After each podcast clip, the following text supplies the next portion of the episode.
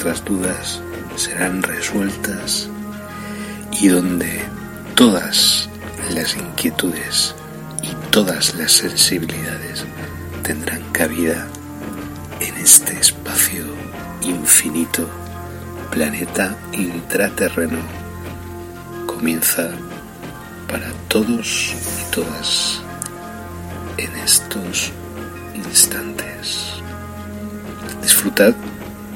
gracias por la escucha. Bienvenidos al misterio en planeta intraterreno, donde todas vuestras dudas serán resueltas y donde todas las inquietudes y todas las sensibilidades tendrán cabida en este espacio infinito, planeta intraterreno, comienza para todos y todas en estos instantes. Disfrutad y gracias por la escucha.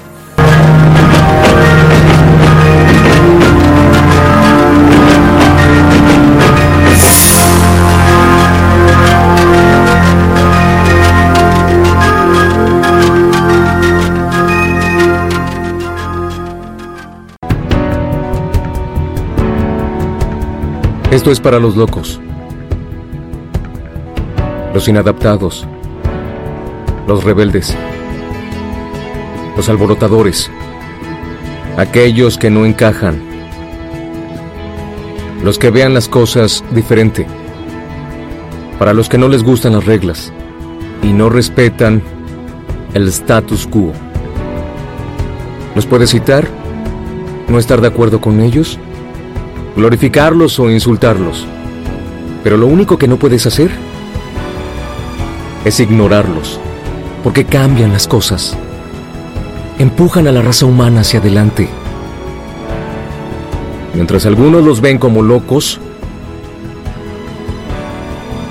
nosotros vemos a genios. Porque las personas que son tan locas y creen que pueden cambiar el mundo, son las que lo hacen. Hola, ¿qué tal? Bienvenidos a Planeta Intraterreno. Bueno, en esta ocasión este programa es muy especial, muy, muy, muy especial porque eh, es, está sobre todo dirigido o está dedicada a investigación dirigida a una raza en concreto que es, se trata de los serpentarios, así que en primer lugar vamos a colocar un audio de un programa que hicimos hace eh, un par de días. Eh, nada más llegar del lugar de investigación y luego pondremos en sentido reverso, colocaremos el audio desde el lugar donde estábamos ubicados investigando a los serpentarios. Así que sin más dilación, os dejamos con Planeta Terreno, programa dedicado a los serpentarios. Espero que disfrutéis. Chao.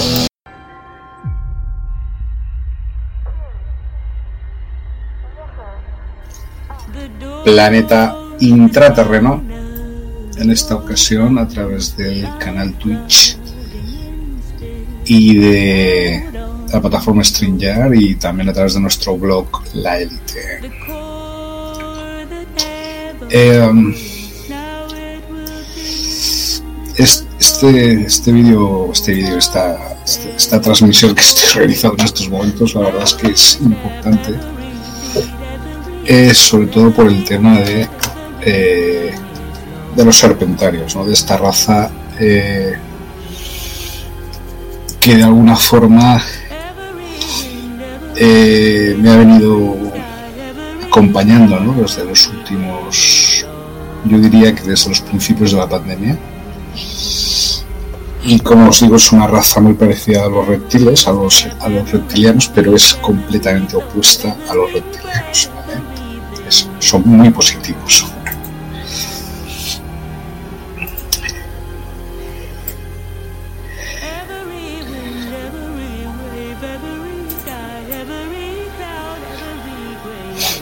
Eh, eh,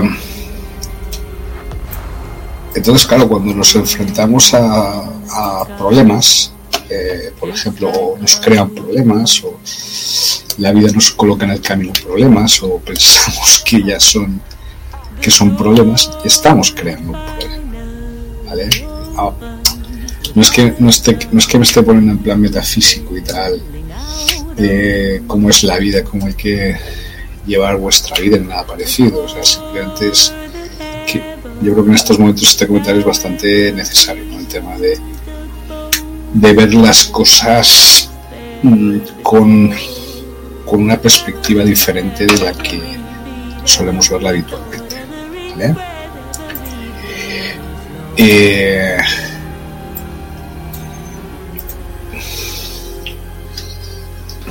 y, es, y, esto, y esto pues nos, nos, va a traer ventajas, sobre todo a la hora de, de, de ver las cosas de una manera o de otra.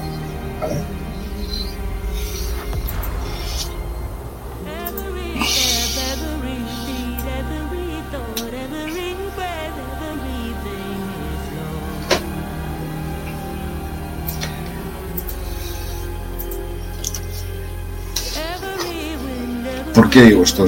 Porque obviamente eh, en, estos momentos en el, en el, planeta Tierra pues está habiendo muchísima eh, actividad, digamos, por parte de las fuerzas regresivas, en este caso lideradas y conformadas por los gobiernos del planeta, en la cuestión de intentar convertirnos en esclavos de ellos, y así como las corporaciones eh, financieras también, incluso mediáticas y sobre todo mediáticas también los grandes conglomerados de lo que se llamó en los años 80 los más media. Eh, entonces, claro, estamos en tiempos, no diría que una especie de revival de los 80, pero parecidito. bueno, pues la cuestión que os tengo que comentar es acerca de los serpentáneos. Durante los últimos días yo estuve en una localización e investigando eh, en varias direcciones a la vez, al mismo tiempo, con una receptividad mayor de lo habitual en mí. Eh, y obviamente que han ofrecido incluso tecnologías y que ya iré desplegando en los sucesivos libros que vayamos publicando. Vale. Eh, de nuevo agradecer a agradecer a Amazon pues por la confianza que han depositado en mí desde el año 2013 también me costó muchos emails eh, entre, Brasil y, y, Seattle, de Estados Unidos. Entre Viamao y Seattle, aquello fue, vamos, se parecía aquello una correspondencia del zar con Catalina de Rusia o la época eh, en que había más correspondencia, ¿no? Siglo XIX, sí, epistolar, ¿no? Eh, agradecer sobre todo por la confianza que han depositado en mí desde el principio en cuanto a mi capacidad creativa y de trabajo. Y digamos que de alguna manera esto ya está dando sus frutos en estos momentos, justo en estos momentos, en los últimos eh, dos meses sobre todo. Eh, obviamente esto no es baladí, no es óbice, no es gratuito, esto pues viene también de un trabajo que hemos venido realizando aquí en España, pues a través de otros medios, a través de, de salir en, radios, en podcast, en un congreso del misterio en, Manises en el octubre, el 16 de octubre del 2021, calendario gregoriano, invitado por la Asociación de Ufología de Manises, Rosario Fuentes Leona, y obviamente, y también pues haber participado activamente con Radio Jabato y en el Horror Conde Coslada en septiembre de 2021, de este mismo año también. Obviamente todas esas actividades públicas de alguna forma han conseguido el elevar, digamos, la atención sobre mí. Y esto ha conllevado, por tanto, un aumento en las ventas de mis libros, que no es el objetivo primordial, os lo puedo asegurar, pero sí es importante es importante pues porque pues porque es importante siempre vender libros, es decir, cuando eres un escritor, si no vendes libros, pues obviamente, pues a no ser que seas Bukowski, pues siempre hay una cierta duda acerca de, de tu trabajo, de la calidad de tu trabajo, etcétera. Bueno. Eh, ¿Por qué os comentaba esto? Pues un poco a colación de, mm, de agradecimiento por todo lo que, eh, por todo el apoyo que estoy recibiendo en todo el mundo, ya no solo en España, sino en Brasil, en Estados Unidos, en Alemania, en México, sobre todo con mi amigo Marco Cruz, allí en Tampico, en Tamaulipas. Eh, en Asia también, en Oriente Medio, en África. Digamos, estoy ahora en la... Eh, de, de, alguna forma el punto de mira de mucha gente, ¿vale? Pero esto no tiene nada que ver con el tema que está azotando al planeta, que es el tema del ataque de los medios de comunicación en connivencia con los poderes políticos y militares y sanitarios, entre comillas, y todo esto. Como veis, no hago ninguna referencia a estas cosas porque creo que nuestra, nuestra tarea consiste precisamente en no dar ningún tipo de apoyo energético a lo que está pasando. No les va a salir bien la jugada, no les ha salido bien y por mucho que lo intenten, sobre todo aquí en Valencia, os puedo asegurar que no les va a salir nada bien. Van a seguir perdiendo muchas pérdidas, muchos fracasos, mucha tristeza, mucho dolor, mucho, mucho drama, precisamente por utilizar eh, al ser humano y a las personas como si fueran elementos en un, en tablero de ajedrez. Las personas no somos instrumentos, señores políticos. Las personas somos seres humanos, las personas somos auto, autónomas, decidimos por nosotros mismos nuestra vida en cualquier momento y sobre todo en estos momentos. Obviamente, esto que está pasando en estos momentos, va a redundancia 100 veces, no es casual, pues eh, obviamente yo ya venía avisando desde hace 25 años de que esto iba a pasar. Hace 25 años se me escupía en la cara, prácticamente no, literalmente, se me agredía físicamente por parte de personas que incluso deberían haber sido compañeros míos, compañeras mías. Eh, después se me ninguneó, se me aisló, después se me exilió, por lo cual tuve que estar fuera de mi país más de siete años, pasándolo, pasándomelo muy bien, por cierto. Y ahora pues la gente ya no se ríe de mí, es el siguiente paso, reírse de, de lo que yo hago. Ah, pues tú te dedicas a extraterrestres, te dedicas a ciudades intraterrenas, en España. Sino que ahora la gente te dice, te para por la calle y te dice, tío, yo siempre he estado contigo.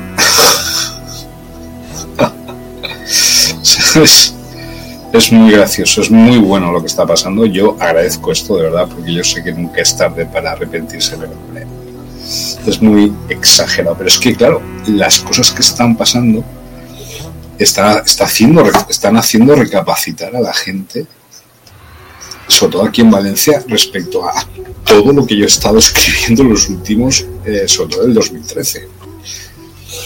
Y, y claro, todo el tema de, la, de las ciudades intraterrenas en España, pues es, digamos que está interesando a mucha gente, que es realmente eso es lo importante y lo interesante. Lo que está ocurriendo, o aparentemente dicen que está ocurriendo, que es mentira, es, son fake, es, todo una false flag, mejor dicho. Es una operación de falsa bandera. No tiene importancia. Lo que realmente es importante son los, son los intraterrenos, es la aparición del planeta intraterreno y es la emergencia de todos nuestros hermanos intraterrenos aquí a la superficie. Ten en cuenta que más de 35 mil millones de seres humanos y no humanos conviviendo ambas naturalezas bajo tierra, en la tierra hueca. ¿vale? Hay más gente abajo, en el planeta intraterreno, que aquí nosotros en la superficie. Ojo, ojo.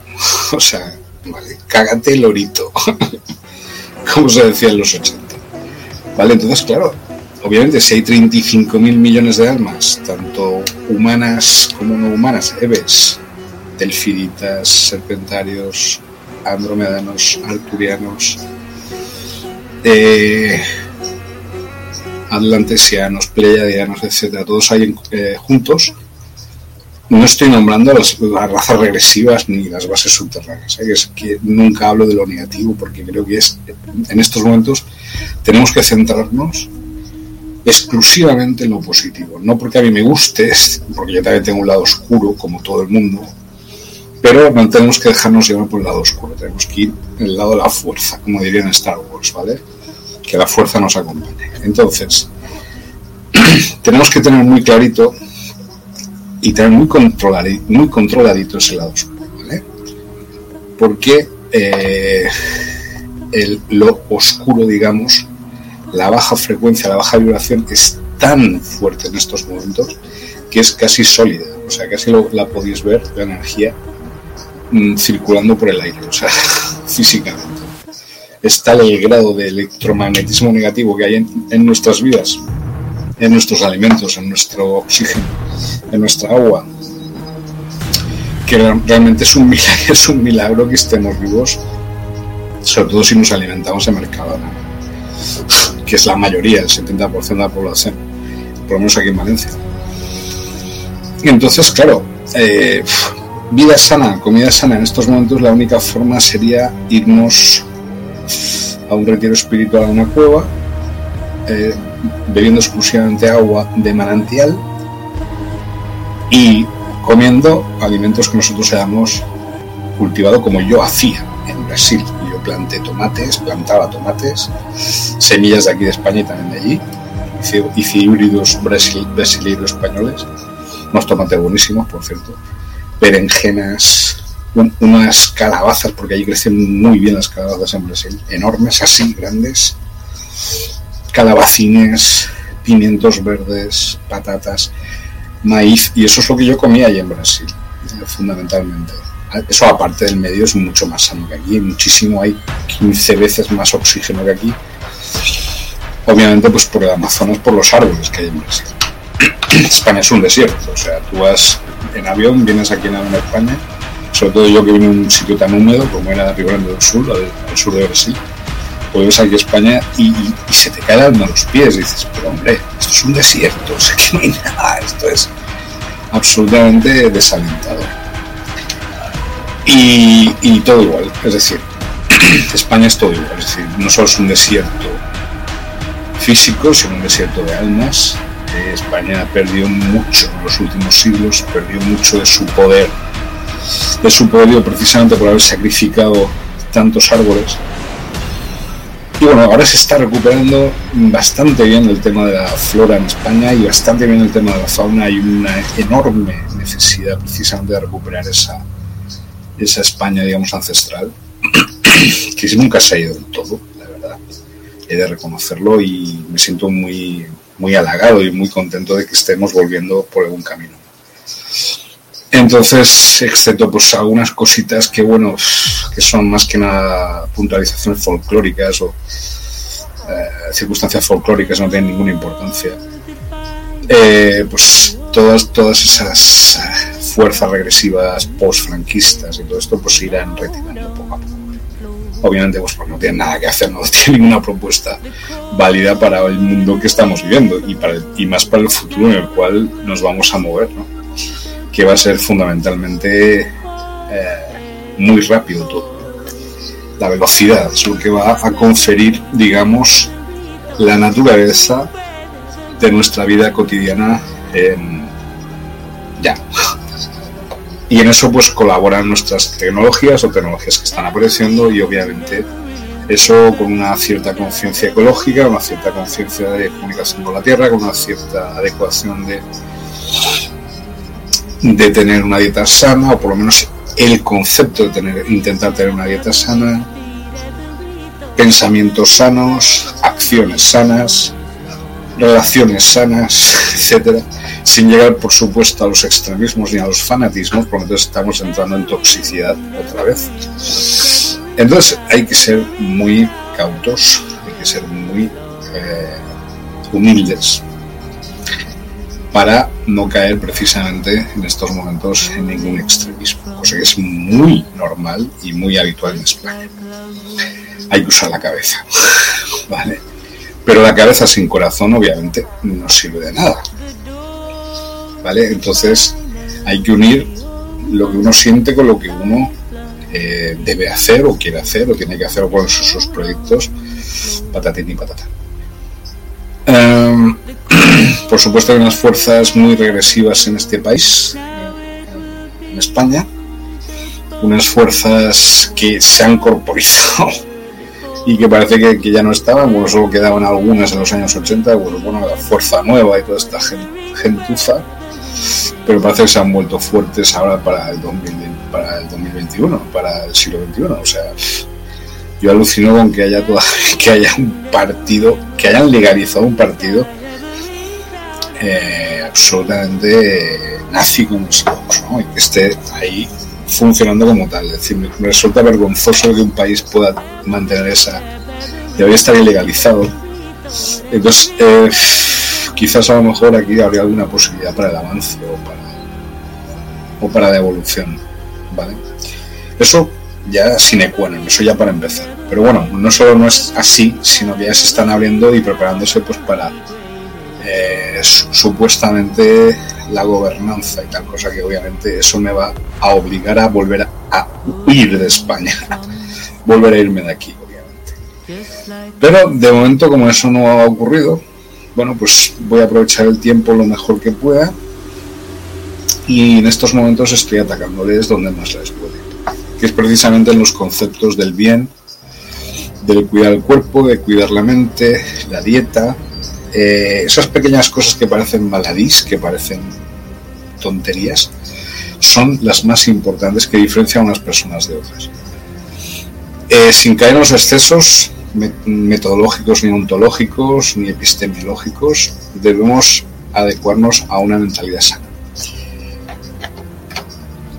Obviamente no podemos y no se facilita eso si hay gobernantes que están persiguiendo una parte de la población o están, eh, digamos, poniendo por encima de cualquier cosa, o sea, por encima de la libertad humana, lo que ellos consideran que es lo prioritario en ese momento. Eso es un error muy grave, muy gordo y que van a pagar muy seriamente en los próximos tiempos. No se puede obligar a nadie porque la libertad es un, es un derecho humano. La libertad de pensar, la libertad de elegir en cualquier momento y circunstancia, sea guerra, no guerra, pandemia, lo que sea, da igual, y más en estos momentos, y más en momentos de crisis.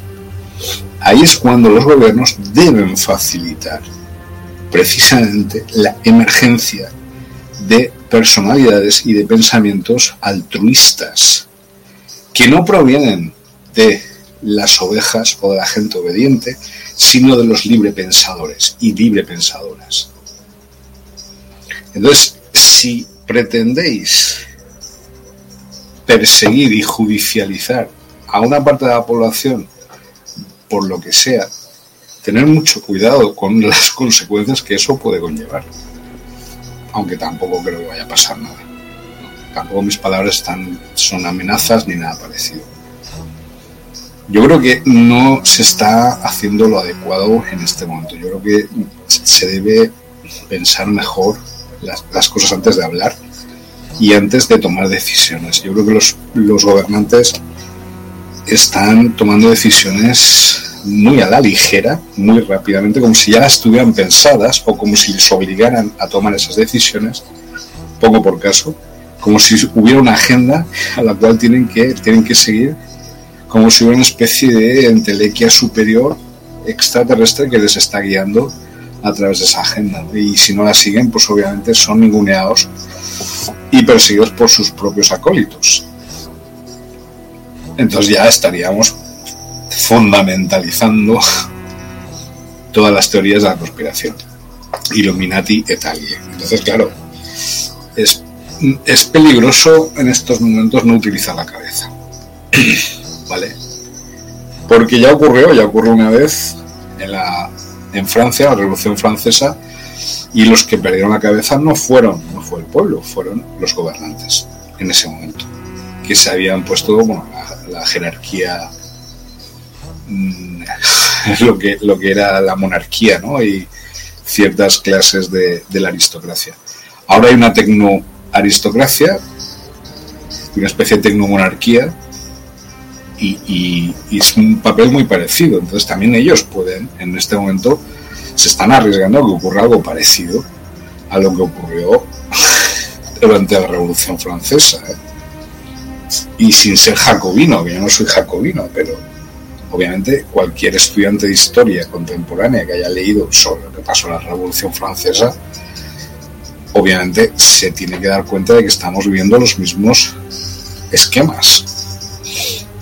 Entonces, cuando el pueblo se arte y se está empezando a hartar, pues obviamente van a empezar, pueden, pasar muchas cosas y no agradables y, para los gobernantes. Te estoy hablando ya no solo en España, sino en Francia también, otra vez, en Australia, sobre todo que les están machacando a los pobres australianos. Eh, en Inglaterra, Estados Unidos, en Brasil, en todos lados. Es decir, la gente se ha dado cuenta de quién es el enemigo.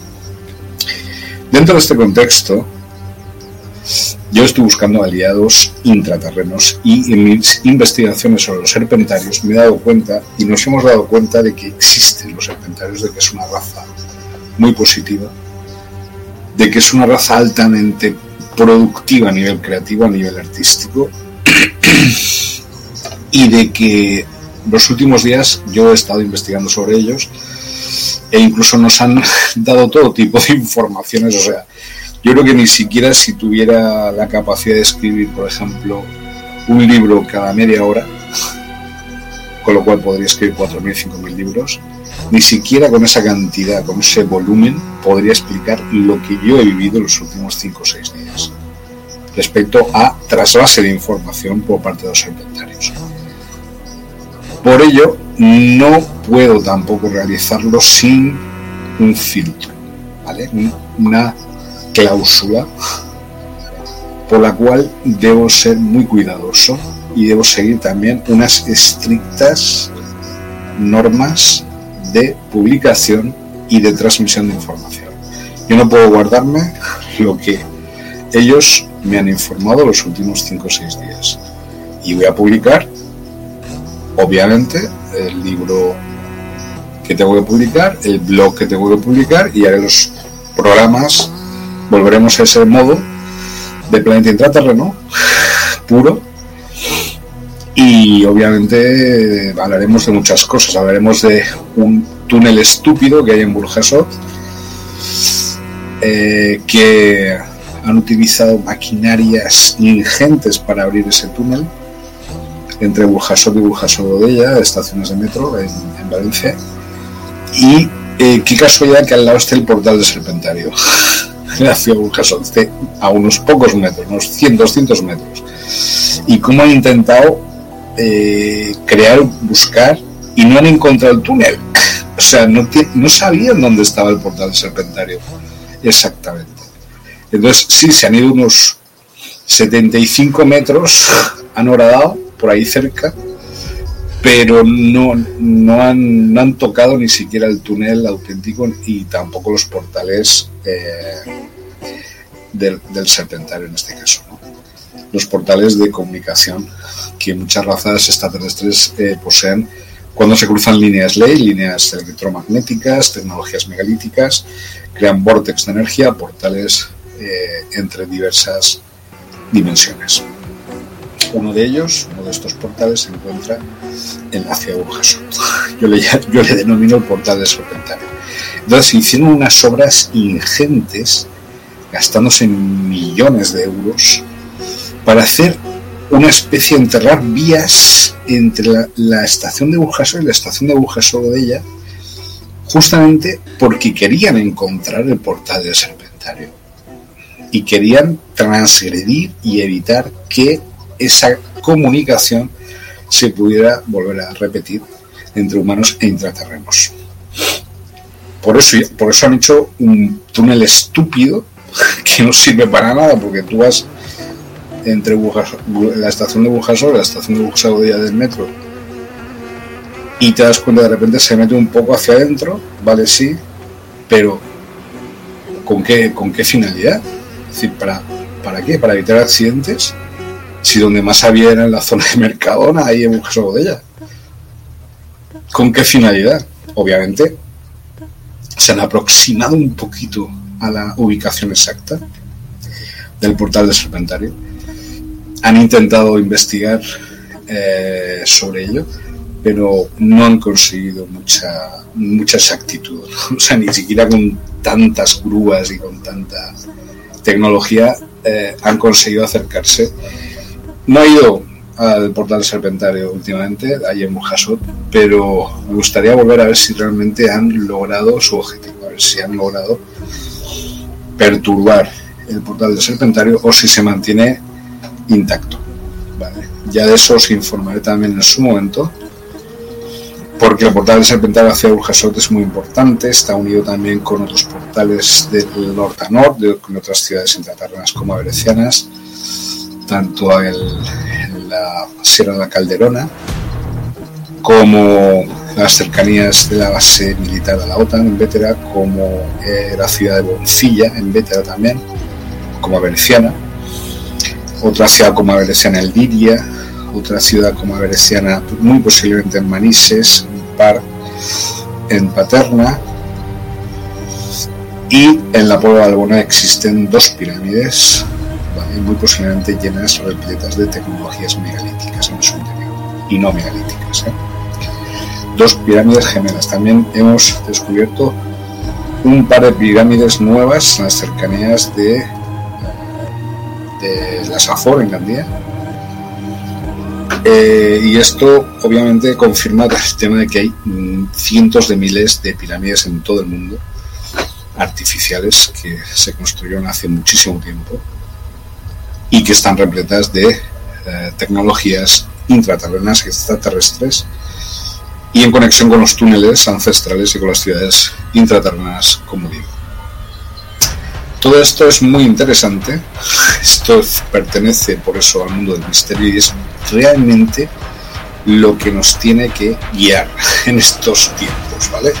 Todo lo demás nos va a convertir en precisamente aquello que queremos combatir. ¿Vale? El lado oscuro es muy fuerte en estos momentos, el lado oscuro de la fuerza, usando terminología así Star. Entonces tenéis que centraros mucho en vuestros sueños, en vuestra esencia, en vuestra en vuestra espiritualidad, en lo que realmente os, hace ser lo que sois y no, no perturbaros y no, perder eso que, eso que, esa luz que tenemos cada uno de nosotros. Entonces, son tiempos complicados para, para la fuerza, son tiempos complicados para la fuerza. Estamos recién empezando a organizar la resistencia, aunque ya estaba organizada, por supuesto, desde hace millones de años. Pero obviamente obviamente no es ah, nunca está de más hablar hablar en este tono o hablar de estas cosas, Entonces han sido unos días maravillosos que yo he vivido personalmente y que me he dado cuenta de que no estamos solos, me he dado cuenta de entrar en contacto con dos razas no solo serpentarios, también los delfiditas. Existe una base submarina delfidita enfrente del Mongo, enfrente de Javea, enorme, que se introduce dentro de la propia roca, dentro de la propia montaña, dentro de la propia ciudad intraterrena serpentaria.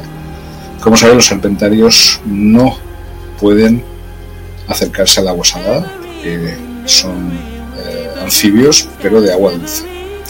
Y los delfinitas, sin embargo, son muy propensos a construir sus bases submarinas bajo el agua.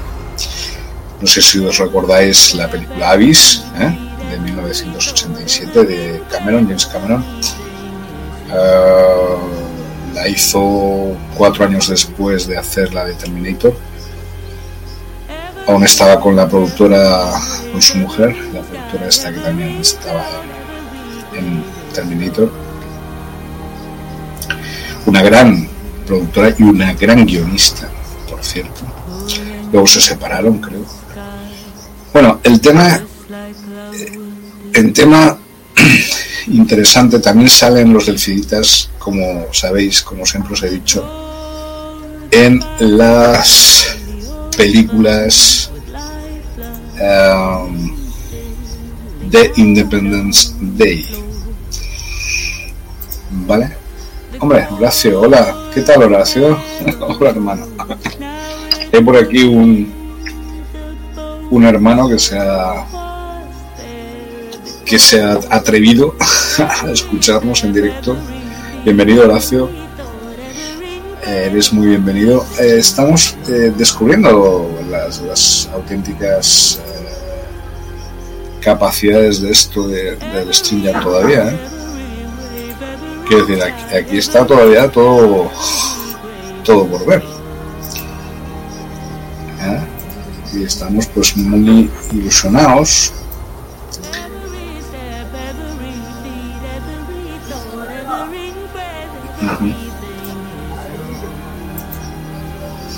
Entonces ahora pues si queréis aquí hay una opción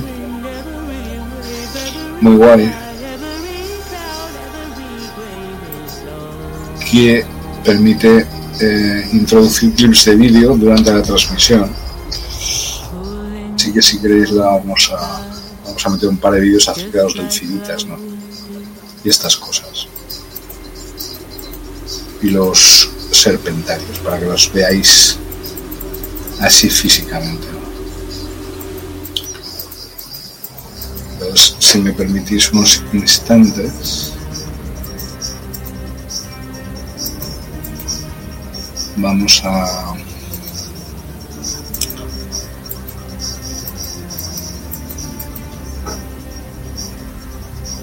Vamos a ver si eh, conseguimos esas imágenes.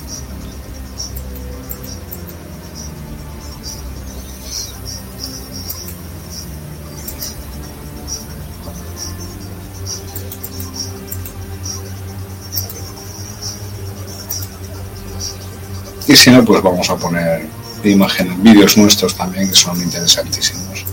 No hace falta que sean exactamente mm, hay otra raza muy interesante que vamos a poner una de Star Wars, ¿vale? Por ahí. Se está subiendo el vídeo este. es que aquí hay una posibilidad que se dice agregar clip de vídeo, pero no sé exactamente cómo funciona. O sea, lo estoy probando ahora en directo, eh, cuidado. Bueno, lo que se estaba comentando. Entonces, los delfi, tanto los delfiditas como los serpentarios eh, os puedo asegurar que existen uh, y que conviven juntos. ¿Vale? O sea, hay una base submarina infinita enfrente del Mungo, enfrente de Jave, y hay una ciudad intraterrena. Eh,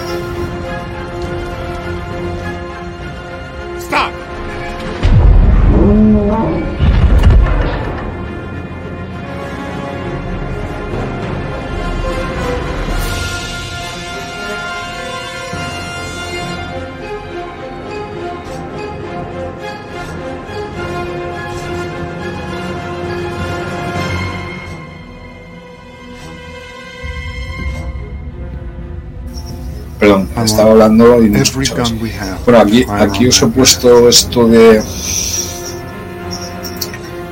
de los caballeros Jedi y tal, un poco, pues, eh, porque estos son tiempos que estamos viviendo en que las fuerzas del lado oscuro de la fuerza, la están atacando de una manera muy bestial. Entonces, pero tenéis que, no tenéis que ser reactivos, tenéis que ser como esta escena, este vídeo. ¿Vale? Que aparece ahí Skywalker, el caballero Jedi por excelencia. Entonces me ha apetecido, me ha apetecido vincular este vídeo con la transmisión que estoy realizando en estos momentos. Creo que no es y creo que es interesante que, que esté aquí. Así que me parece muy, muy guay el haber podido tener esta, esta posibilidad, ¿no? Que me ofrece StreamYard. Es fantástico, por cierto.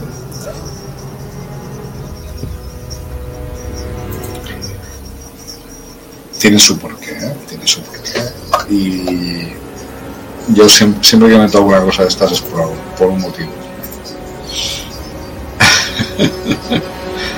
y claro, la fuerza siempre vence al lado oscuro de la fuerza.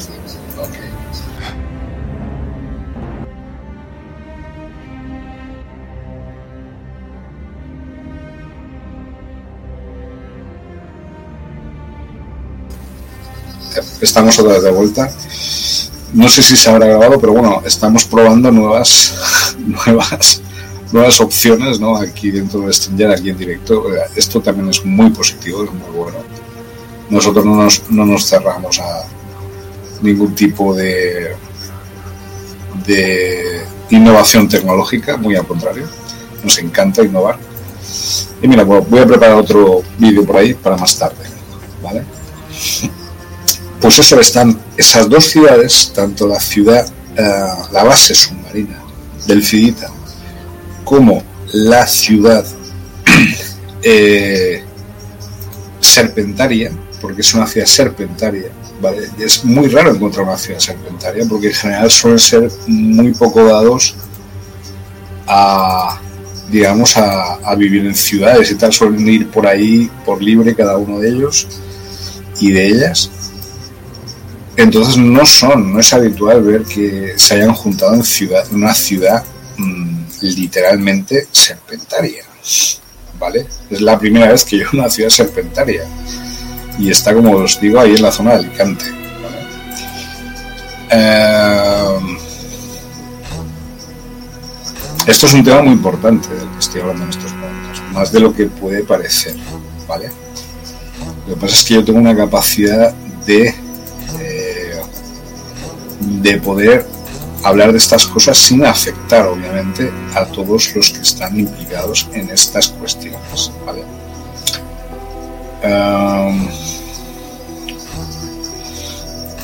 Entonces vamos a poner ahora un vídeo. No, nos deja, por dice que es. Ah.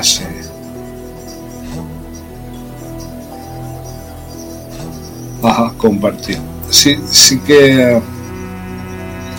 Sí que se puede hacer grabar vídeos. Aquí está. Son nuevas posibilidades y vamos a hacerlo, ¿no?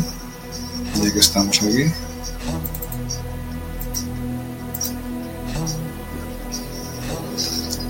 Y para que veáis las, las capacidades enormes tecnológicas que se están empezando a mezclar con nuestra propia realidad.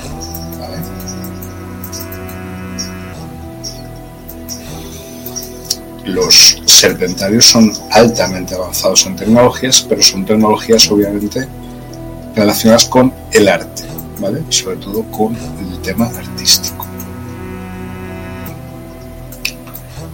Entonces vamos a ver si encontramos ese vídeo, está por aquí. ¿Vale? Yo que es interesante que aparezca. no está quitando tampoco ningún tipo de, no hay ningún problema a la, locución que estoy teniendo, esta búsqueda que estoy haciendo este vídeo. Ah, ¿Por qué? Pues porque es un tema delicado el hablar de la investigación que he realizado estos últimos días. Eh, es un tema delicado y como tal, pues eh, por la delicadeza del propio tema, eh, tengo que ser mm, leal a esa a ese a ese a esa investigación. Ahora así que os voy a aquí podéis ver este vídeo. era muy concreto. El activo debía ser eliminado. Espero que se ponga en marcha. Esta es la primera vez que estoy realizando esto. Puede que salga bien, puede que no salga bien. ya veremos. Bueno, estamos, de pruebas ¿eh? estas nuevas posibilidades tecnológicas que la verdad es que son fantásticas para, para nosotros. De momento no está saliendo, por lo menos aparece el encabezado, la cabecera del vídeo, razas intraterrenas y extraterrestres. Ah, vamos a esperar un pelín más a ver si se pone en marcha. Y si no pues nada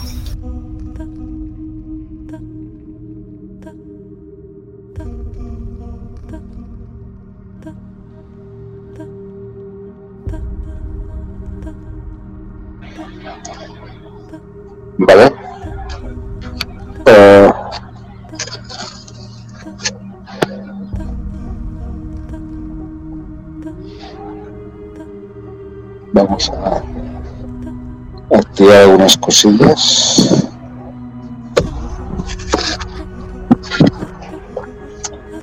Bueno, pues nada, bienvenidos a Planeta Interterreno 2021. Eh, nos encontramos en una uh, situación privilegiada en estos momentos. Como podéis escuchar, el par de fondo está a, unos, a unas decenas de metros de donde yo me encuentro en este momento. Con lo cual es, para mí es un lugar maravilloso, eh, relajado para poder realizar cualquier tipo de propuesta eh, intelectual o propuesta, digamos, eh, exocosmobiológica arriesgada o no. Es decir, simplemente pues apostar por lo que siempre hemos estado haciendo, que es eh, investigar sobre el tema del planeta eh, entonces, pues nada, eh, como os digo, eh, en general la ubicación desde la que yo suelo transmitir hace bastante frío, estoy en el exterior, pero me está protegiendo un arco aquí medio mozárabe. pero no hace tanto frío como los días previos, ¿no? hace cuatro o cinco días. ¿Por qué os digo todo esto?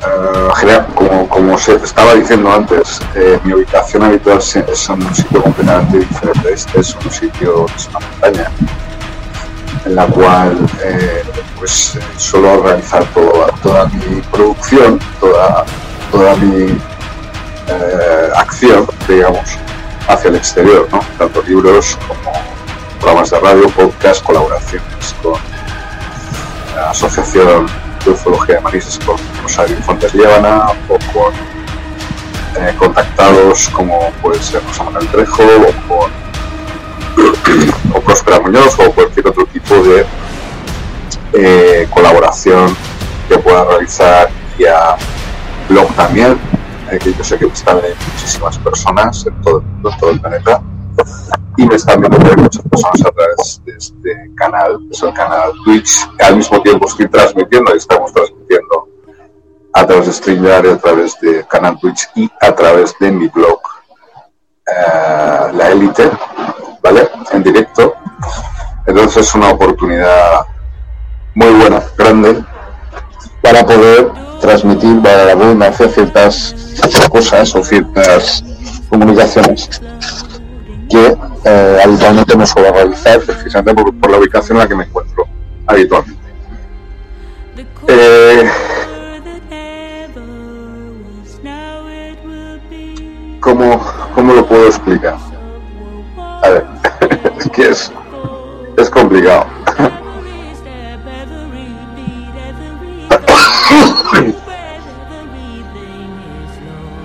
bueno, yo aquí he venido a realizar una serie de investigaciones estos días eh, acerca del Mongo, acerca de la montaña mágica, acerca de las ciudades intraterrenas que hay aquí. Lo que he podido descubrir es que existe una base submarina del Filita en las proximidades del de Mongo. ¿Vale?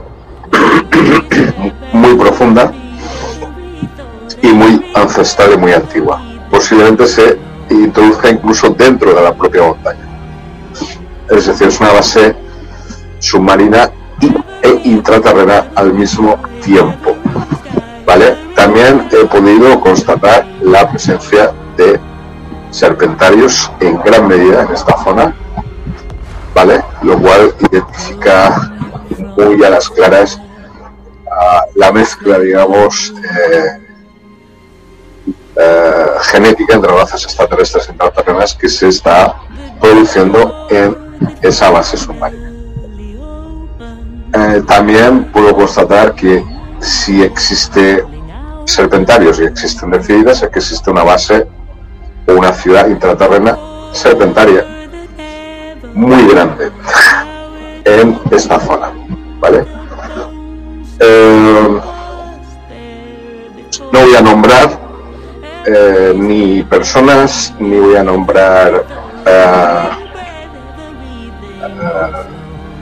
lugares, ni voy a nombrar acciones, ni voy a nombrar actividades, ni nada parecido.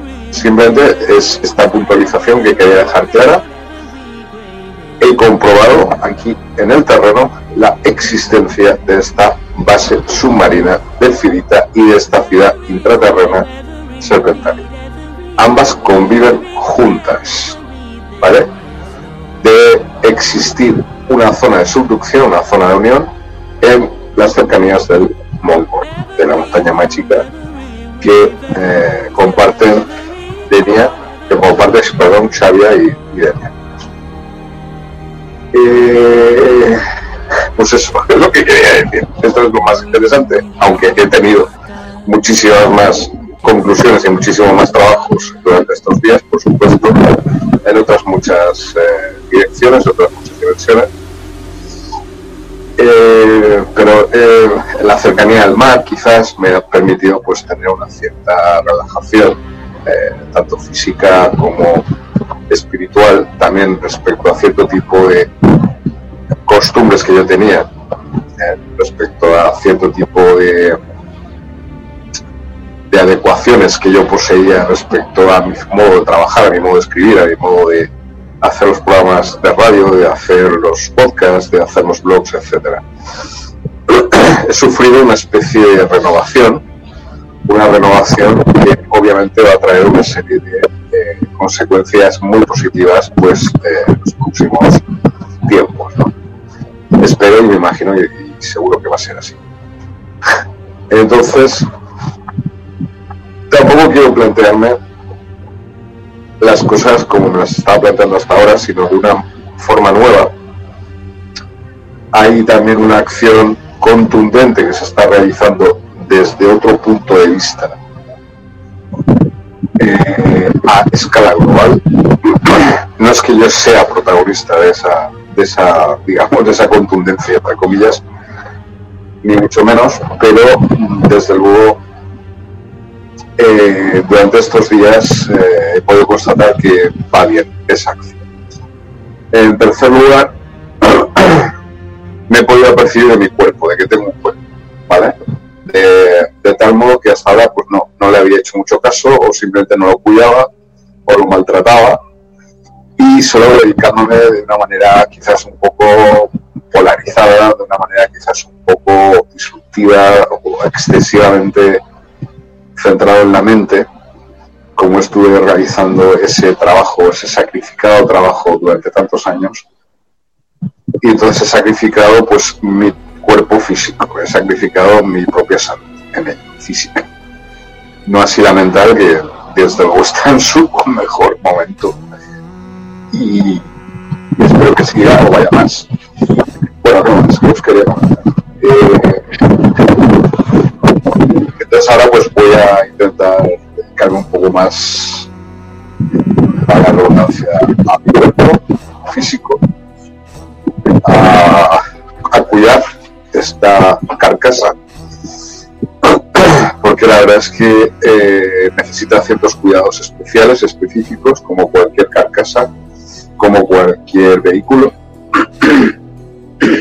y se lo tengo que dar si quiero permanecer aquí pues una serie de años, el máximo número de años posibles. ¿Para qué? Pues para que la mente que está en pleno rendimiento pueda ir al máximo rendimiento en los próximos años y no se quede también o bajo la influencia de, digamos, esta dejadez física que ha ocurrido en mi cuerpo, ¿vale? En mi, en mi persona. Vale, eh, salvando esa dicotomía cuerpo-espíritu o cuerpo-mente, pues ya estamos en ese camino de integración cuerpo-mente. El estar aquí en el Mongo, cerca del Mongo, en una playita cerca del Mongo hace una serie de días, me ha ayudado muchísimo porque me gusta mucho el aire del mar, me favorece mucho a mi cuerpo físico, a mi cuerpo, a mi carcasa, a mi vehículo. Y os puedo decir que me ha saltado genial. Me la verdad es que a gusto y, y me puedo percibir de, la y de ciertas cosas que hasta ahora ni me había preocupado. Vale, porque no tenía tiempo para ello o porque no podía eh, dedicarme exclusivamente a eso. Hola a quien esté ahí viéndome, me imagino quién es, pero bueno, si es quien yo creo que es, hola, un, saludito allá donde estés. Ah, y bueno, en estos momentos estoy presenciando eh, un avistamiento. He visto un, un objeto que se está moviendo en el cielo en estos momentos en dirección eh, este noreste. Lo, lo, que pasa es que no puedo grabarlo porque es, esta cámara no tiene la capacidad de hacerlo, pero he podido comprobar, he podido comprobar la existencia de ese vehículo y sigue realizando su trayectoria, ahora ha cambiado de trayectoria completamente, radicalmente a 90 grados. Entonces sí que estoy delante de un objeto volante no identificado en estos momentos, ahora desaparecido. Bueno, eh, quizás sea concatenado con la persona que me está viendo en este momento, o quizás no, pero sí que eh, os puedo decir que no hay casualidades. Una de las grandes premisas que he podido sacar en crear de la investigación de los últimos cinco días es que no hay casualidades, no creo las casualidades, no existan las casualidades y que todo tiene una, ah, digamos, dentro de este show, todo tiene una importancia. Dentro de este escenario las piezas se mueven. Esta realidad 3D que nosotros vivimos, la realidad consensual 3D, es una pantalla, pero una pantalla más, es una pantalla mínima, unidimensional de la realidad total y completa. ¿Vale? No quiero ahí tampoco establecer aquí ninguna pauta filosófica y nada parecido, ¿eh? Pero agüita lo que acabo de ver. Agüita. vale, es que claro, es normal, es que no para. Está todo el rato ahí, simplemente es verlo. Está, ser un poco observador y ya está. Y más en esta zona, obviamente. Han estado todo el día, durante el día de hoy, echando chentrais en el mar. En el mar o sea, intentando incluso echarlas en plan cuadrícula, o sea, se han vuelto locos, o sea, ¿a, qué viene ese gasto tremendo, terrible, en, combustible, en aviones, en despegar aviones, en lanzar ese tipo de, de, metales pesados que lanzan en la atmósfera o de mierda, porque eso no ayuda a nadie. Coño, dejar en paz al planeta, dejar en paz la atmósfera, dejar en paz el mar no, tienen que hacer tirar chentrais. Se ha puesto de moda como si fuera un deporte nacional, un deporte internacional, un deporte planetario. Y encima lo hacen en plan cuadrícula. Esta mañana es brutal lo que ha ocurrido. Es decir, yo nunca había visto chentrais, en el mar. Pues hoy, hoy ha sido mi el día para quitarme la venda de los ojos. vale. Eso por un lado. Eh, ¿Qué más? Mm. Entonces esta noche, pues claro, he visto, acabo de ver un, acabo de ver un, objeto desplazándose, un objeto de luz, ¿vale? En concreto, porque es noche oscura frente al mar, y se ha hecho patente. Y ha habido dos o tres movimientos. Ahora está todo muy tranquilo, muy calmado, no pasa nada. Muy bien. Eh, ¿Por qué os decía todo esto? Ah, sí, porque estaba hablando de la persona que está viendo ella al otro lado, que me imagino quién es. Sospecho quién es, mejor dicho, bueno, sospechar no es, no es el verbo. O puede ser que eh, pueda casi decir un 100% de quién se trata. ¿Vale? Vecino mío durante muchos años. y si no, pues nada, pues bienvenido a este espectador único. Eh, pero ha sido muy casual, entre comillas casual, porque no creemos a las casualidades, que ha sido nada más aparecer y ha aparecido el hombre. y aquí con la camiseta con el, con el esto de Star Wars, con el, ¿vale? con la sudadera de Star Wars. Entonces, eh, es todo como muy, eh, es todo como muy consecutivo, ¿no? Con, consuetudinario, mejor dicho, concatenado.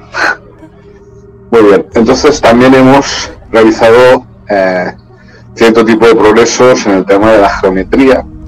La geometría sagrada dejémosla a un lado porque tampoco me interesa el tema. Yo sé aquí hay cierto grado de conocimiento sobre estas cosas, de la flora de la vida todas estas historias, pero no me interesa eso. El libro que traje aquí, así icónico, es el de Dan Brown, ah, El símbolo perdido, ¿vale? Del cual eh, yo estaba viendo una serie que eh, hace HBO que se llama The Lost Cycle, ¿vale? Es cuando el Landon, el detective, el simbolista, es joven. Entonces realiza una investigación en base a comparar diversos tipos de símbolos. En realidad es un mitólogo, es decir, el tío se dedica a estudiar mitologías y a comparar mitologías entre sí, por eso es un mitólogo. Pero mm, también habla de, cómo decodificar, cómo ver los códigos eh, y cómo decodificarlos, cómo leerlos y cómo llegar así a nuevas pistas y a nuevas informaciones. Yo realizo y tengo el mismo sistema de investigación que él, pero con respecto al tema exocosmobiológico, al tema alien, al tema intraterreno, ¿vale? Entonces puedo leer si una raza extraterrestre una raza intraterrena está presente en un sitio, cuáles son sus agendas, cuáles son eh, las naves que están aquí, cuáles son las naves que van a llegar, que van a salir, eh, cuáles son en estos momentos los problemas que tiene y con en concreto, etcétera. Eso se puede leer si decodificas los subcódigos, para la redundancia. Estos códigos pueden ser, vamos a ver, líneas geométricas que ves en la fachada de una iglesia. Pueden ser grafitis que ves en una pared pintados no sé hace cuántos, no sé cuántos años y que los vuelven a retocar con nuevas informaciones. Pueden ser esos códigos, puede ser eh, una conversación, estás hablando de números cabalísticos, puede ser eh, una, una botella de cerveza que estás viendo que tiene inscrito el número X, ¿vale? La marca X. Eso también te puede llevar a por qué te aparece en este momento ese nombre, esa forma, ese color. Eso también es código y decodificación. ¿Por qué aparece cierto tipo de eh, entramado eh, biológico mágico en tu campo de visión mágica?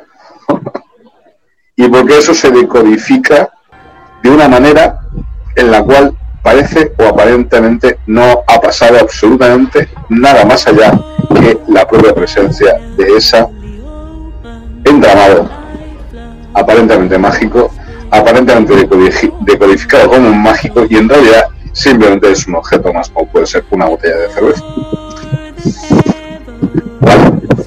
Tercer, cuarto, quinto lugar, quinto lugar.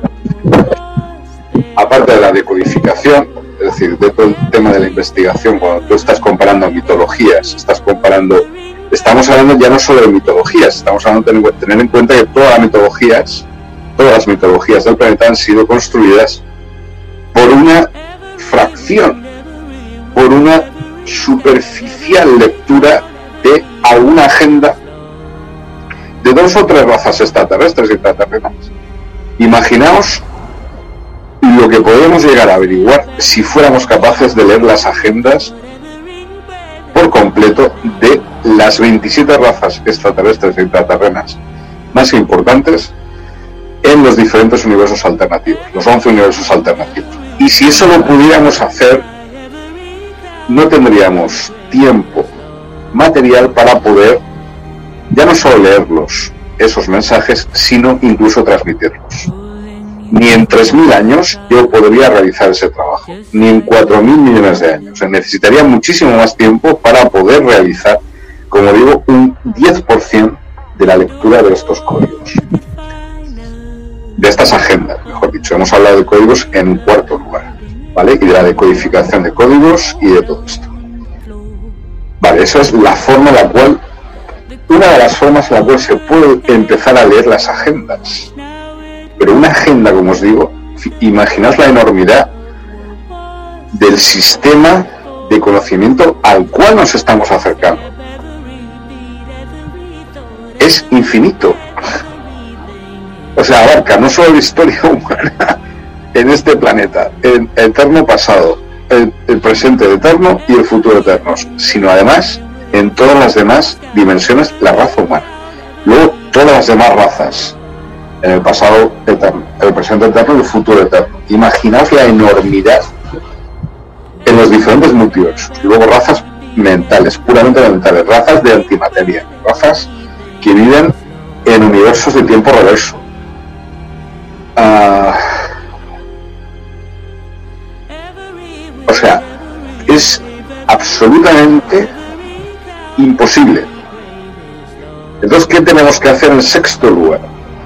Cuando nos enfrentamos a esta realidad, que es real, de la realidad intraterrena y la realidad de la existencia de estas razas y de, estas, de estos universos alternativos, lo que tenemos que hacer es una síntesis. ¿Vale? Tenemos que elegir. No podemos decirlo todo, ni podemos decirlo de la forma que a lo mejor sería la más adecuada. Tenemos que decir de la forma más resolutiva posible. Eh, y eso es lo que estamos haciendo y hemos venido realizando desde hace 25 años, desde el 2012, 2013 más o menos, con la publicación de un libro por semana desde el 2013. Séptimo lugar, que es un número importante para mí, siete, debo agradecer, dar las gracias, gracias, gracias, gracias, gracias, gracias a todas las personas que compráis mis libros. ¿Vale? Eh, puedo deciros en estos momentos eh,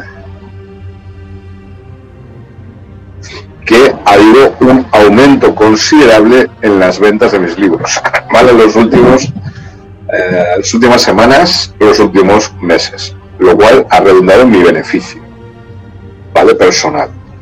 Tampoco mucho, pero bueno, lo suficiente como para poder animarme, para poder seguir dedicándome a estas cosas, a mi trabajo que es el tema del planeta intraterreno.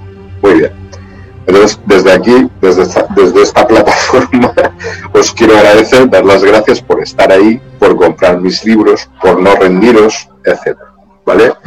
Yo sé que hay muchísima gente que está despertando y muchísima gente que está empezando a comprender lo que quiere decir mis libros, el lenguaje que hay detrás, lo está empezando a decodificar.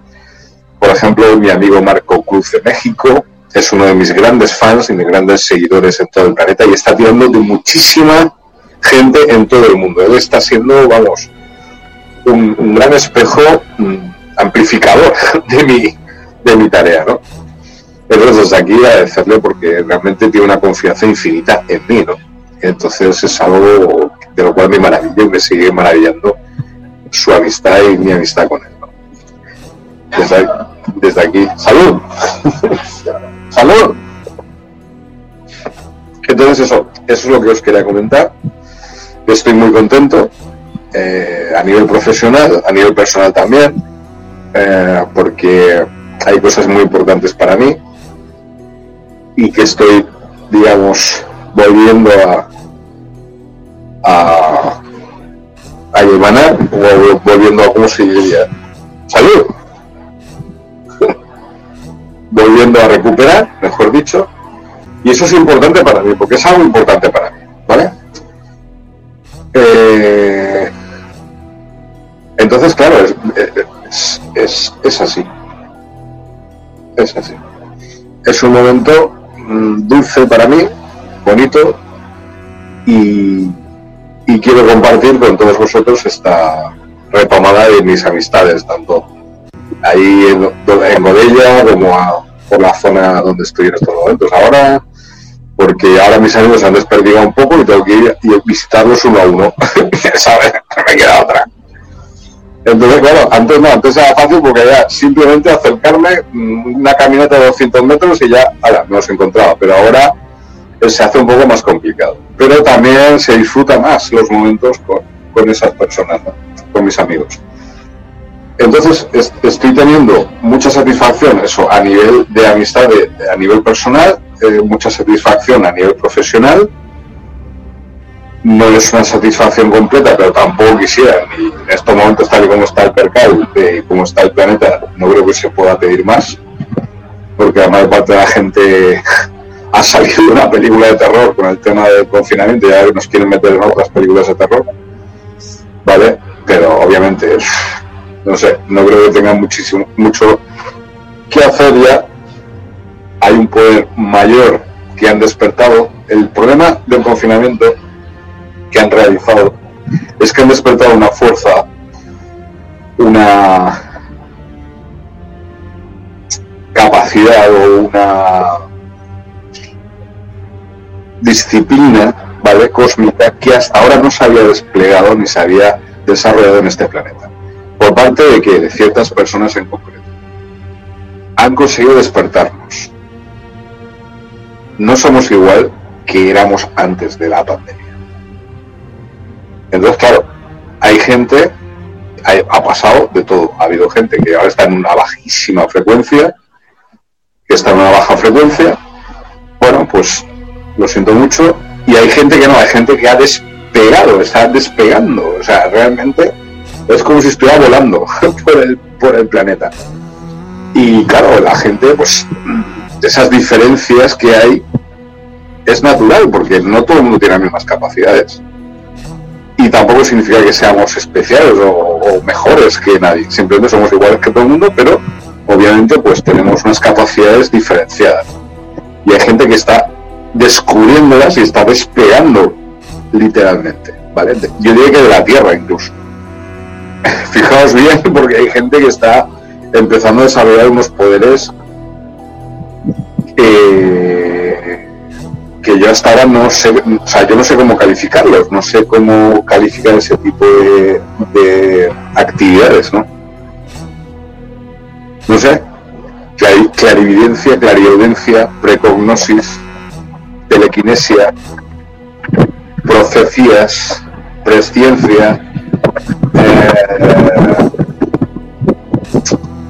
desplazamiento de objetos, eh, bilocación, viajes en el tiempo, viajes a universos alternativos de tiempo reverso, moverse en diversos universos al mismo tiempo y regresar con esa información aquí eh, y compartirla de una manera práctica con todo el resto de personas que están aquí con esa persona.